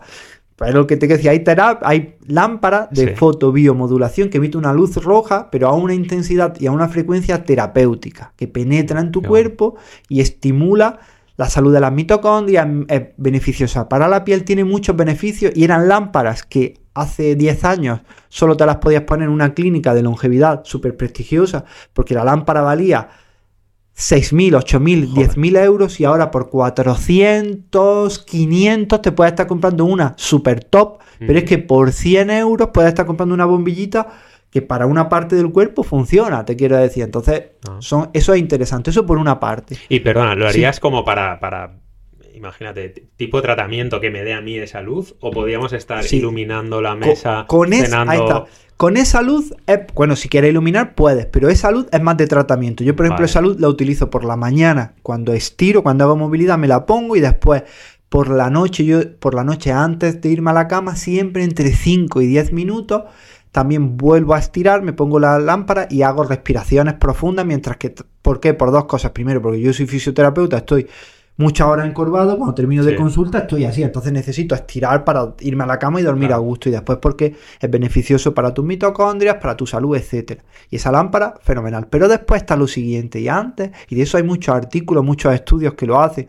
De hecho, no sé si en Hijos de la Adversidad puse la diapositiva, la, vamos, la ilustración. Creo que en Activa tus mitocondrias también pero y, y, si no la puse fue para decir, bueno, para que no me digan que estoy repitiendo tal, pero por ejemplo hay unos estudios muy chulos que comparan las antiguas bombillas incandescentes con los modernos LEDs de ahora, ¿no? ¿Por qué? Porque las bombillas incandescentes era fuego, era, era incandescencia, es decir, era naranja. Entonces, y se veía cómo alteraba esa, la intensidad de esa luz la, la producción de melatonina de tu cuerpo. Claro, la luz es sinónimo de día. Entonces, claro, ¿qué ocurre? Que todas las luces, el espectro de luz que asemejaba al fuego, mejoraba la producción de melatonina en vez de alterarla. Los colores naranjas, los colores anaranjados y los colores rojos mejoran la producción de melatonina. ¿Por qué?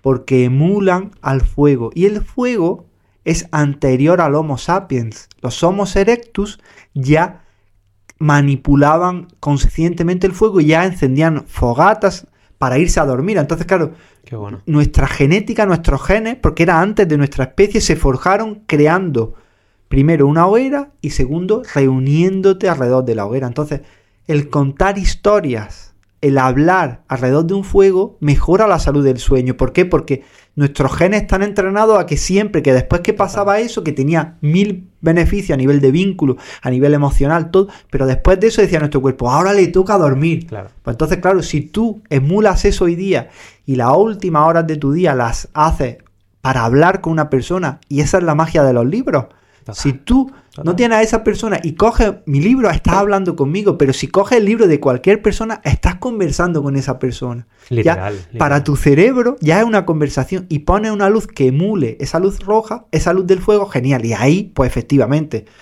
bombillas de la antigua estaría interesante, pero si no una bombilla roja, te quiero decir, va al supermercado que quiera, bombilla de luz roja, ya está. Ya está. Que no la quieres roja porque es muy heavy pues puedes poner la naranja, que, perdón, que es que me ha acercado mucho al que emule al fuego. Entonces, que tú en tu casa dices, bueno, tío, es que yo quiero tener LEDs. Pues puedes poner ahí bombillas LEDs que las pones y que puedes regularle, son más caras, pero puedes cambiar y puedes durante el día poner la luz blanca potente y después por la noche la puedes poner a luz tenue a luz roja. Que no quieres, pues tienes tu casa todo de LED y después tienes varias lámparas que cuando llegue la noche, dos, tres horas antes de irte a la cama, cuanto antes mejor, las enciende y ya está.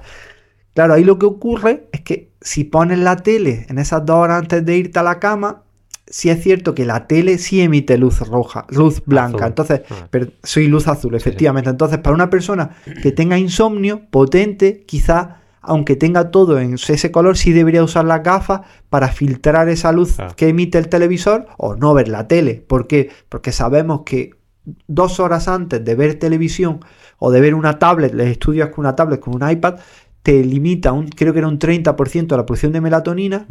Y si lo hace la hora de antes, es un 70%. Es decir, claro, después te vas a la cama y dices, ¿cómo voy a dormir si la hormona que mejora el sueño es la melatonina? Tiene un 70% menos de la hormona que genera sueño reparador. Y creo que la gente seguramente no es consciente de ello. Yo hace, desde el 2007, eh, que me vine a vivir aquí con, con Ana, con mi mujer. Y en casa de mis padres siempre estaba la tele. Yo creo que somos una generación que siempre. Actualmente, posiblemente muchas familias también, pero en nuestra generación era sí o sí. Y si querías, aunque no quisieras verla, es que la veías, porque estabas ahí cenando y, estaba la tele puesta, ¿no? Pero yo creo que en el momento en que dejas, yo, yo desde que vivimos juntos decidimos, sí que tenemos tele, pero es bastante puntual, alguna película, alguna cosa con las niñas sobre todo noticias ni de broma, o sea, es que ni de broma, pero sí que cuando te acostumbras, alguna vez que sí que, sí que los viernes por la noche somos ver una peli con las niñas, pero es cierto que, yo personalmente es como lo noto luego. Es como, como una especie de cansancio, como, como aquí, ¿no? En la zona de los ojos, cerebral o no sé qué será. y es de la tele. Y me refiero a que cuando, cuando la gente está acostumbrada, a lo mejor tiene peor calidad de sueño, pero ni lo sabe. Claro. Es como, sí, sí. si estás todo el día comiendo bollos, pues seguramente tengas peor tus, tus mitocondrias, estés súper inflamado, pero ni lo sabes. Pero en el momento en que haces clic y, cambias esos hábitos, y cuando ya los tienes, en el momento en que haces un pequeño retroceso un día, tal, hostia, lo notas, ¿eh? El azúcar. Efectivamente. Joder, el azúcar se nota muchísimo. Yo en él siempre me tomo un cortado, pues le ponía azúcar. Desde 2018-19 fue con un antiguo compañero de trabajo, con Joel, en un evento en Sevilla, era por ahí, por ahí abajo, por Andalucía. Y me dice, Fer, tío, no, te pongas. Y yo, tío, que está muy amargo y tal. Dice, date 48 horas. Y bueno, digo, voy a hacerte caso. Me di 48 horas. Al tercer día, te juro que no echaba de menos. Y ahora, cuando he probado algún chocolate que no era un 85 para arriba, hostia, que, que sabe azúcar, que me sabe fatal. Sí, lo masticas.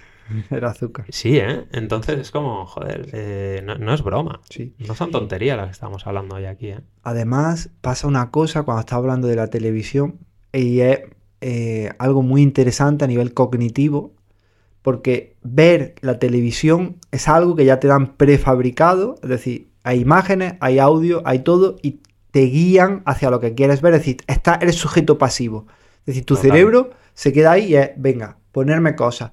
Sin embargo, cuando el proceso cognitivo es a través de un libro, de una conversación o de escuchar un podcast, por ejemplo, ahora con el nuestro, con el tuyo, vamos, con, este episodio, ahí está. O por ejemplo, hay, hay un podcast que me gusta mucho para el tema de las historias, un libro, una hora, ¿no? El programa de, de radio que lo hacen podcast, me flipa, por ejemplo, también, y mil podcasts más que te cuentan historias. ¿Por Sí. qué? Porque cuando tú escuchas a dos personas hablar o te cuentan una historia y no la estás viendo o la estás leyendo, que eso es muy importante, tu cabeza tiene que elaborar ese proceso, tiene que generar escenas, eh, te va a imaginar a los personajes, va a imaginar todo. Y esa imaginación son dos cosas. Primero, mejor salud cerebral, es decir, las conexiones de las neuronas se van fortaleciendo y la salud de, tu- tus neuronas mejora, pero mejora también en parte porque estimulas a las mitocondrias del cerebro a que produzcan energía porque están trabajando, porque las estás forzando y de qué manera tan placentera a que imaginen, a que recuerden, a que contemplen, a que evoquen, a que relacionen con cosas que ya conocen. Entonces el relato, la narrativa es curativa, pero sin embargo cuando te lo dan todo y tú no, no tienes que procesarlo, simplemente está ahí pam, para ti, te convierte en sujeto pasivo y el cerebro pues está, pues eso, en piloto automático. ¿Tú crees que eso puede afectar a enfermedades como el Alzheimer? Vamos, no es que crea, Seguro, quiero decir, segurísimo. Mira, uno de los lo genes, uno de los genes súper implicados en el Alzheimer es FOXP2. FOXP2 es el gen del habla, decir, de la conversación entre Homo sapiens. Sabemos, y ahí está, bueno, está el estudio de las monjas, el famoso estudio de las monjas, que fue un estudio que se hizo, yo no sé, hace un montón de tiempo, Sí. en, en un convento. Y claro, las monjas es un sujeto de, de investigación súper interesante. ¿Por qué? Porque todas tienen el mismo estilo de vida, hacen lo mismo, tienen las mismas relaciones, monjas de clausura. Y se vio que las monjas de clausura que tenían una vida intelectual mucho más activa, que tenían, convers- que, que era- que tenían conversaciones más fluidas, que las monjas también analizaron muy interesante su diario y tenían una narrativa mucho más fluida, mucho más evocadora, mucho más procesada y al final cultivaban su mente, tenían una, taz- una tasa de Alzheimer muchísimo más baja que las que no. Wow. Pero ahora viene lo, ahora viene lo súper interesante, que cuando tú cogías el cerebro de esa monja Sí. que no tenía Alzheimer, lo abrías, podía estar hecho añicos. Tenía placas de proteína beta amiloide, tenía eh, los túbulos de proteína tau, estaba deterioradísimo. Tenía Alzheimer, es decir, el cerebro era el cerebro de una mujer con Alzheimer, de una anciana con Alzheimer, pero el cerebro funcionaba perfectamente. Hostia. Es lo que se conoce como reserva cognitiva. Lo que nos dicen ese- esos estudios es que si durante nuestra vida trabajamos con nuestra mente, pero trabajar con nuestra mente no es tener un trabajo de estrés continuo, evocamos, es decir, tenemos una vida, damos tiempo a la pausa reflexiva, a la contemplación, evocamos, pensamos, relacionamos, creamos, al final eso mejora, fortalece las conexiones sinápticas y hace que aunque tengas tres neuronas sanas en todo un cerebro enfermo, van a estar tan bien conectadas que, oye, van a poder suplir las funciones de todas las otras que han muerto. Qué fuerte, ¿eh? Es algo súper, súper chulo. Joder, me parece muy loco. E- e- Es un poco como. Alguna vez he escuchado y, y- y creo. Yo creo en esto bastante. A ver, a ver qué me cuentas. Pero que todos tenemos dentro de nuestra genética, en nuestro cuerpo, en nuestro cerebro, tenemos todas las posibilidades de enfermedad. O sea, es como. Lo tenemos. Pero en algunas personas, según tu estilo de vida, se va a desarrollar una enfermedad o no. No sé tú cómo, cómo ves esto. cómo- Sí, bueno, hay, hay- no me acuerdo cómo se llama, pero uno de los genetistas más importantes tiene una frase que dice que la genética carga la pistola, pero es el estilo de vida el que aprieta el gatillo. Está aquí, está aquí. Ahí La está, he leído, la he está. leído. Eh, Me parece brutal esa Eh, frase. Es ¿eh? totalmente. Ojo, aquí eh, hay dos cosas que sí me dejaría, que me, me gustaría dejar bien claras, Vale. ¿vale? Porque hablamos que el estilo de vida incide más en la salud que nuestra genética o nuestra suerte. Eso es cierto en la mayor parte de las personas, pero la suerte, y desgraciadamente sí es cierto que la suerte es el mayor determinante de la salud que existe.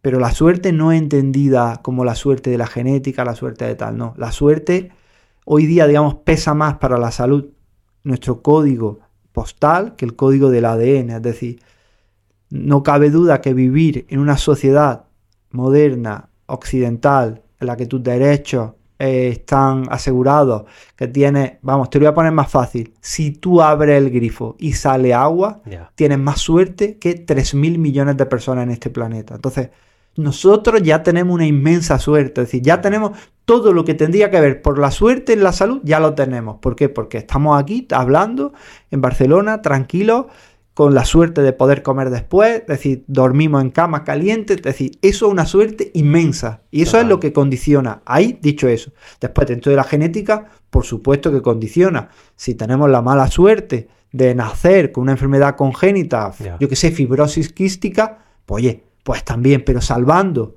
la inmensa mala suerte que es pues vivir, por ejemplo, en un nacer en un país en el que tus libertades no están aseguradas, que hay conflicto de guerra o que no hay una fuente de agua potable y se, ir salvando el, el de que nuestra genética sea más o menos agraciada con nosotros, pero que no nos dé una enfermedad congénita, si quitas esas dos cosas, el resto ya es estilo de vida. Y eso es el 80% de la gente que vive en la sociedad que tú y yo Claro, sí, me refiero a eso, ¿no? Sí, A- sí. Al, al, al 80-20, Sí, sí. ¿no? O 90-10 o, lo- o lo que sea, pero el, el- el mayor volumen de, de- de personas del mundo, ¿no? Que seguramente la mayoría de...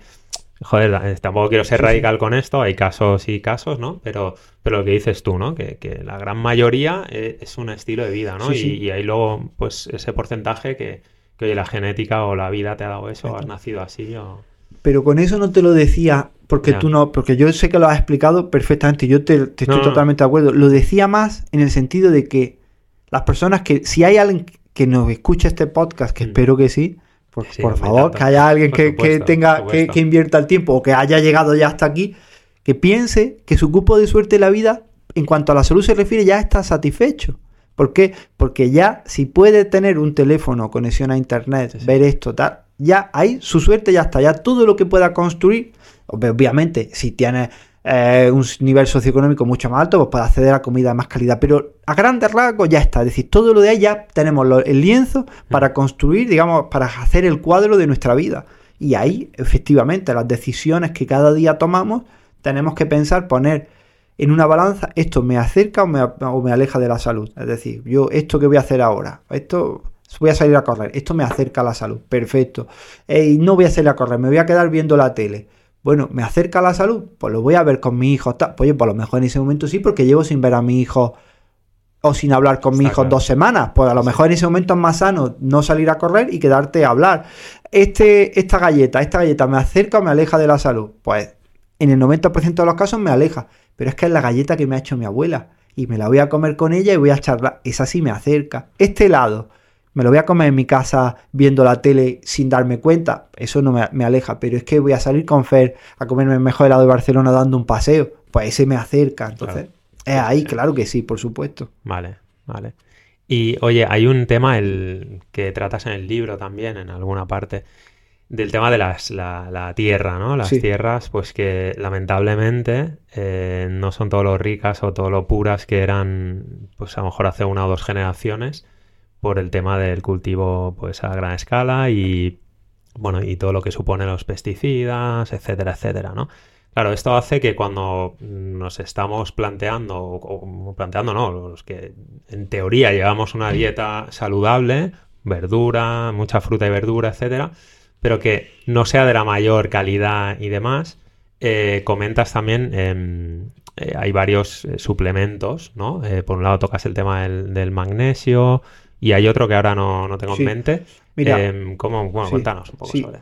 hay, digamos, tres suplementos que deberíamos de contemplar todas las personas prácticamente. La vitamina D, súper importante. Y desgraciadamente hasta hace nada era muy fácil hacerte una analítica de vitamina D. Hoy a nuestros médicos y nuestras médicas la están penalizando por pedir el cribado de vitamina D. ¿En serio? Al- sí, sí, algo que no entiendo Joder. cuando es indispensable para la salud, pero bueno, si hay deficiencia de vitamina D deberíamos de suplementarnos. Es súper importante. Omega 3, súper importante si por tu estilo de vida no o eres una persona vegana, hay omega 3 DHA vegano de algas, que es muy saludable, perfecto, o si no comes en tu día a día pescado azul, pues quizá deberíamos de complementar. Esos dos son muy interesantes y indispensables, pero si me tengo que centrar en una hora, magnesio. Magnesio es súper importante, ¿por qué? Pero piensa que ya lo he dicho antes, para vivir necesitamos ATP y cada molécula de ATP tiene un átomo de magnesio en su composición. Sin magnesio no hay energía. Es súper importante. Además, el magnesio es esencial para que funcione nuestro cerebro, es esencial para calmar la inflamación, relaja nuestra musculatura, es un mineral tan importante que hay una revista científica que se llama Magnesium Research que solo se dedica a investigar el impacto del magnesio en la salud. Muy importante. ¿Y qué ocurre? Que por la manera del cultivo de nuestros vegetales, primero, agricultura extensiva, después agricultura eh, acelerado el, crecimiento de esas plantas, transporte a largas distancias, recolección de los vegetales inmaduros, suelos empobrecidos, todo eso hace que la deficiencia de magnesio en la población sea exageradamente alta. Y después tiene otro problema, y es que si tú te haces una analítica FER, no va a salir reflejada la deficiencia de magnesio, porque el magnesio en sangre siempre va a estar bien. ¿Por qué? Porque es esencial que el cuerpo tenga el magnesio en sangre estable, porque si no, podríamos sufrir un ataque al corazón. Entonces, claro, pasa igual que el calcio. Tú el calcio puedes tener estar, ser una mujer o ser un hombre osteoporótico perdido y el calcio en sangre va a salir bien. Pues aquí pasa igual. Entonces, claro, el magnesio se tiene que medir en la célula normalmente se hace en el eritrocito, en el glóbulo rojo. ¿Por qué? Porque es la célula más fácil de hacer. Entonces es una analítica especial. Pero si hiciéramos esa analítica, veríamos que el 60, 70, incluso 80% de la población es deficitaria en magnesio. Y el otro 20% no le viene más un, suplemento. Entonces sería ese, ese pastilla, digamos, que no, verdaderamente es pastilla porque viene en pastilla, pero que es más alimento que medicamento totalmente, un suplealimento se podría llamar, que es súper necesario para mejorar nuestra salud. Entonces tomar magnesio en forma de bisilicinato, de malato, de citrato, el que sea, 300, 400, 500 miligramos, 600, decía en el libro, hablo de las formas, de las cantidades, de todas las maneras de tomarlo, es un seguro para de salud, digamos, para asegurar la cantidad necesaria para que nuestras células funcionen bien. Y es algo, ya te digo, magnesio es barato, es seguro, es eficaz, entonces no tiene ningún problema. Y sí sería... ¿Y, cómo sabe una persona? ¿Cómo sé si, si, tengo... O sea, en la analítica en sangre no me va a salir, pero ¿cómo sé si, si estoy falto de magnesio en células? Bueno, primero eh, sería revisar nuestra alimentación, es decir, si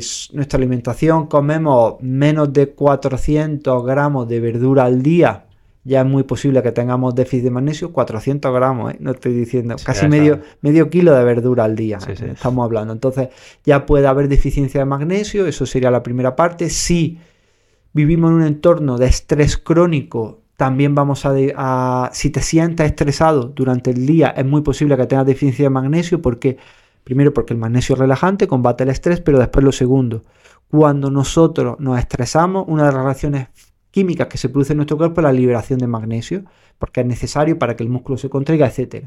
Una vez que se pasa el evento estresante, parte de ese magnesio se pierde por la orina.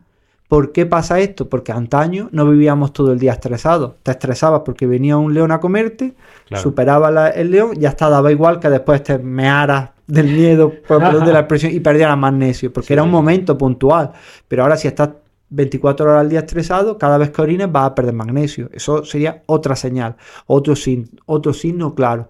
Tercero, tendencia a la tensión muscular, a la contractura muscular, a los calambres musculares. También el insomnio también es una señal.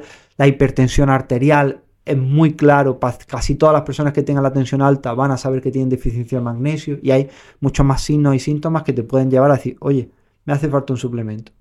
Y va, bien, eh, leía también para musculatura y huesos, ¿no? Sí, sí. Para ambas cosas. Claro, el magnesio es esencial para la contracción del músculo, muy, muy, muy importante, y para sobre todo la relajación, porque relajar el músculo es más caro energéticamente que contraerlo.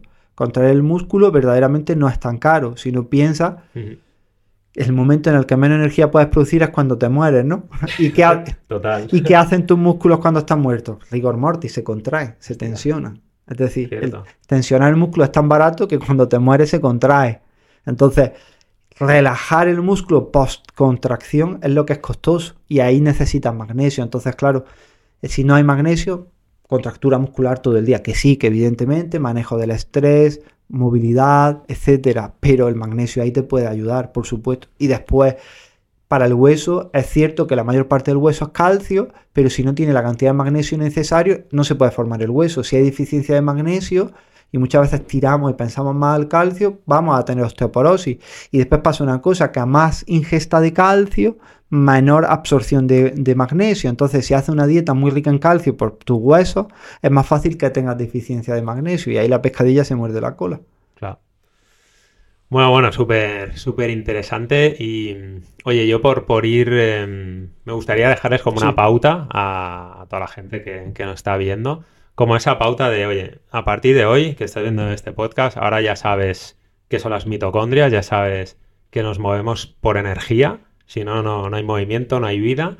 Y a partir de aquí, de todo lo que hemos hablado, ¿cuál dirías tú como son los, como los highlights, ¿no? Como los, venga, pues esto, esto y esto, sí o sí tienes que hacerlo si quieres tener una vida más, más enérgica y una vida con salud. Vale.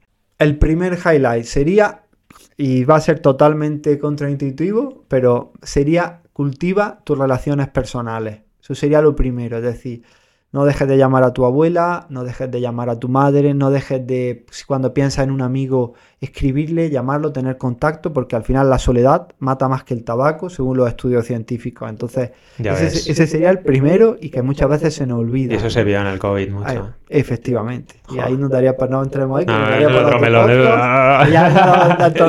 Pero ese sería el primero. Segundo, el movimiento en zona 2 súper importante, es decir, generar al día movimiento de actividad, de movernos, caminar, correr, eh, bicicleta, lo que quiera, en una intensidad en la que puedes hablar pero no puedes cantar, súper importante llegar a esos 150 minutos semanales, sitting breaks cada hora, súper importante. Después otro tip del que no hemos hablado, porque ya tampoco vamos a hacer aquí toda tu temporada de podcast en uno, pero el ayuno nocturno, es decir, dejar 12 horas de cena dejar 12 horas de tiempo entre la cena y el desayuno, es decir, vamos a decir, vivimos en España. Entonces, no, voy, a voy a ponerme en el peor de los casos. Una persona que empieza a cenar a las 10 de la noche y termina a las 11, que ya eso es fatal para nuestro biorritmo, pero vamos a decir eso. Pues una persona que termina a cenar a las 11 de la noche no debería de ingerir calorías hasta las 11 de la mañana. Es decir, que si se levanta a las 7 de la mañana, a las 9 de la mañana, a las 10, a esa hora, pues se puede tomar una infusión o un café sin azúcar, sin leche y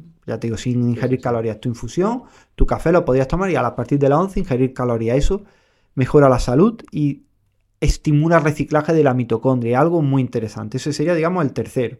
12 horas de ayuno nocturno el, ejercicio físico, relaciones sociales, intentar o no intentar apagar todas las luces intensas dos, al menos dos, entre dos y tres horas antes de irnos a la cama, ¿vale? Súper importante ahí cambiar a esa luz roja. Sería otra muy importante y bueno, y también obviamente mejorar la calidad de nuestra dieta, enfocarla más a alimentos que podrían conocer nuestros bisabuelos que lo reconocerían como alimentos súper importante y también perderle el miedo a los retos térmicos, es decir, oye, sentir frío de vez en cuando, muy interesante. Si hacemos esas cosas, nuestra salud, y no las hacíamos antes, sobre todo, nuestra salud puede cambiar de una manera muy exponencial. Es que si no, nos hacemos débiles, ¿eh? Sí. Es lo que yo veo. Eh, yo como padre me he relajado mucho con eso y con Ana lo hablamos de que se hagan duras las niñas. Pues yo siempre tengo el recuerdo de mi madre, venga, tapate antes de salir, porque si ya has salido ya, o la corriente en el metro, no sé qué. No, ¿sabes? Es como, ¿por qué? Me has hecho débil. Que la quiero un montón, ¿eh? Me está viendo ahí, le envío un súper besito. Pero, pero eso, hagámosles fuertes, ¿no? Eso ya lo decía Winston Churchill, ¿no? Que tiempos fáciles generan personas débiles, tiempos difíciles generan personas fuertes. Total, ¿eh? Y ahora estamos en una generación un poco... Blanditos, blanditos. Hay que, hay que revertir esto y... Y oye, antes de, ir acabando, es que se, hay una cosa que te la tengo que decir porque es que esto lo estoy haciendo yo a diario además y bastante. Los AirPods, ah. el Bluetooth. Tú pones en tu libro que te costó, pero volviste a, a los cascos de cable, ¿no? Sí, sí, de hecho aquí en la mochila tengo dos auriculares, uno más pequeñito y otro grande, y el de cable total, sí, sí. Sí, ¿eh? Porque, y más, y después el problema que tienen también los AirPods en particular, porque mira, los primeros, los primeros eh, auriculares USB que existían iban conectados con un cable, ¿no? Entonces, claro, el cable iba conectado por detrás y conectaba un altavoz con otro. Los de ahora, cuando tú te pones los dos altavoces, lo que conecta, digamos, sobre todo es tu cuerpo. Es decir, entonces la radiación te traspasa a ti de una oreja a otra. Buah, Y hay bastantes artículos que te dicen que no es que el AirPods te vaya a matar, pero sin ninguna duda genera alteración a nivel celular, genera alteración a nivel mitocondrial, que la Wi-Fi o el Wi-Fi por, durante el día y bueno, durante la noche también genera alteración y con eso no quiero decirte que, que quitemos y que lo y que quitamos la wifi en nuestra casa, que no tengamos, no coño, pero con perdón de la expresión, pero si sabemos que por la noche no te va a hacer falta, tío, apágala. Ah, chapa. Ahí está. Si el teléfono, pues ¿para qué quieres el teléfono en tu habitación? Te lo quitas de tu habitación y si lo quieres dejar por el despertador porque no quieres poner un despertador en modo avión, si no lo vas a utilizar. Los AirPods pasa igual, los otros son mucho más baratos y no tienen ningún problema. total. Auriculares de toda la vida. Son menos pro y señaliza menos. Pues sí es cierto que lo Ya. otro es decir, "Buah, De tengo un cancelación de ruido, ahí está". tal. Sí, mola, mola, la verdad que mola. Pero, joder, en el momento en que te haces consciente de que no es bueno para tu salud, Ahí está. pues. También hay de cancelación de sonido con su clavija, te quiero decir que no, no tienes por qué tal. Y que si los quieres usar, pues oye, vale, pues úsalos, pero que sepas que no es lo más óptimo para tu salud. Entonces intenta evitarlo el tiempo que puedas, es decir, no estés todo el tiempo con ellos. Claro. Si estás en casa y tienes tu AirPods, pues en vez de ponerte los AirPods para estar sentado escuchando un podcast, pues ponte Claro, póntelo una- al- sí, Ahí sí. está, efectivamente. No, yo los uso cuando hago mis caminatas de nivel Sí, 2 sí. por la playa, mientras me da el sol y veo el mar. Ahí estoy integrando, claro. ¿eh? Sí, sí. Ahí- Eso- pero ahí sí que uso AirPods, ¿no? Ahí estaría ese, ese pequeño desliz. Bueno, oye, ¿va a haber tercer libro o qué? Pues mira, no te puedo decir, no te puedo decir el qué, porque ya sabes tú cómo funciona la editorial y tal, pero sí, de hecho, otra de las cosas por las que estoy aquí en Barcelona en tres ha sido por eso. He ido bueno. a la editorial que yo creo que tiene el mejor nombre que puede tener una editorial en el mundo, que es Alienta. Si te paras a pensar, algo que te alienta tanto al lector como al escritor es algo sensacional. Entonces No, he pasado hoy por allí, la familia del grupo Alienta son todos excepcionales, todas las personas que hay en el edificio Planeta son súper guay y ya he ido pues para eso, pues para empezar a darle forma al tercer libro porque lo firmé cuando entregué este, entonces, y sí tengo muy claro de qué quiero que sea, pero claro, todavía no puedo decir de qué es, pero sí, sí, estará dentro de unos meses, porque claro, ahora el proceso de creación, que es cierto, que es algo que tengo muy trabajado ya y que cuadra mucho también por mi actividad profesional como fisioterapeuta, pero que creo que, que va a estar chulo y que le- ya le estoy poniendo ahora y le estoy poniendo Sí. sobre todo cariño a Qué eso. guay. O sea, que vas a volver aquí, ¿eh? De aquí un tiempito. Seguro. Vamos, vamos, si me invitas, segurísimo. Claro que sí, hombre, está más que invitado. Pues nada, oye Antonio, muchísimas gracias por, por haberte pasado por el podcast, por mucho más que libros, porque la verdad es que es mucho más que libros. Aquí es hablar con el autor, es una maravilla y toda tu experiencia, todo lo que sabes y lo que compartes aquí, ¿vale? Eh, recomendaros a todos el, el libro, es muy bueno, la verdad es que es muy bueno. Y bueno, aquí tengo todo, el, el lector Kaizen, ¿eh? Lector Kaizen, lo que hacemos es extraer todas esas pepitas de oro que hay aquí. Y yo además pues tengo el, el gran honor de, de tener aquí al autor, ¿no? Así que no sé si quieres decir algo para despedirnos. Nada, que el honor es mío, que el placer es mío, que tu bondad rebosa y que cuando nos pusimos a, a ponernos en contacto es cierto que no nos venía muy bien de horario, la ubicación está un poco lejos de donde yo estaba, pero solo ya viéndote cómo te expresabas conmigo por WhatsApp y tal, digo, tengo que venir a hablar, aunque hablemos del fútbol, porque es un tío que es muy buena gente. Y las personas que estáis viendo esto, que lo seguís por YouTube, sí, es cierto, es tan buena gente como parece en el canal, doy fe de ello. Nada, esto no, no está pagado, ¿eh? No, no, es cierto. Además, seguro que está pensando, ya está Antonio desvariando ahora soltando eso. Nada. Pues nada, oye, Antonio, muchísimas gracias y, y nos vemos con el próximo libro que estaré deseando leerlo. Seguro que sí. Venga, Venga, gracias. Un abrazo a todos. chao. Chao, chao. chao. Espero que te haya gustado la entrevista de hoy. Déjame un comentario abajo y dime por favor qué es lo que más te ha gustado, qué es lo que menos te ha gustado y por supuesto me encantaría que me des tu feedback para saber cómo puedo seguir mejorando y hacer cada semana mejores entrevistas. Por cierto, si quieres aprender cómo leer un libro a la semana y extraer esas pepitas de oro que esconde cada libro, te animo a que pulses en el enlace de la descripción para conseguir de forma gratuita la versión digital de mi libro cómo leer un libro a la semana y comprenderlo todo. Nos vemos en el próximo episodio del podcast Mucho más que libros. Chao, chao.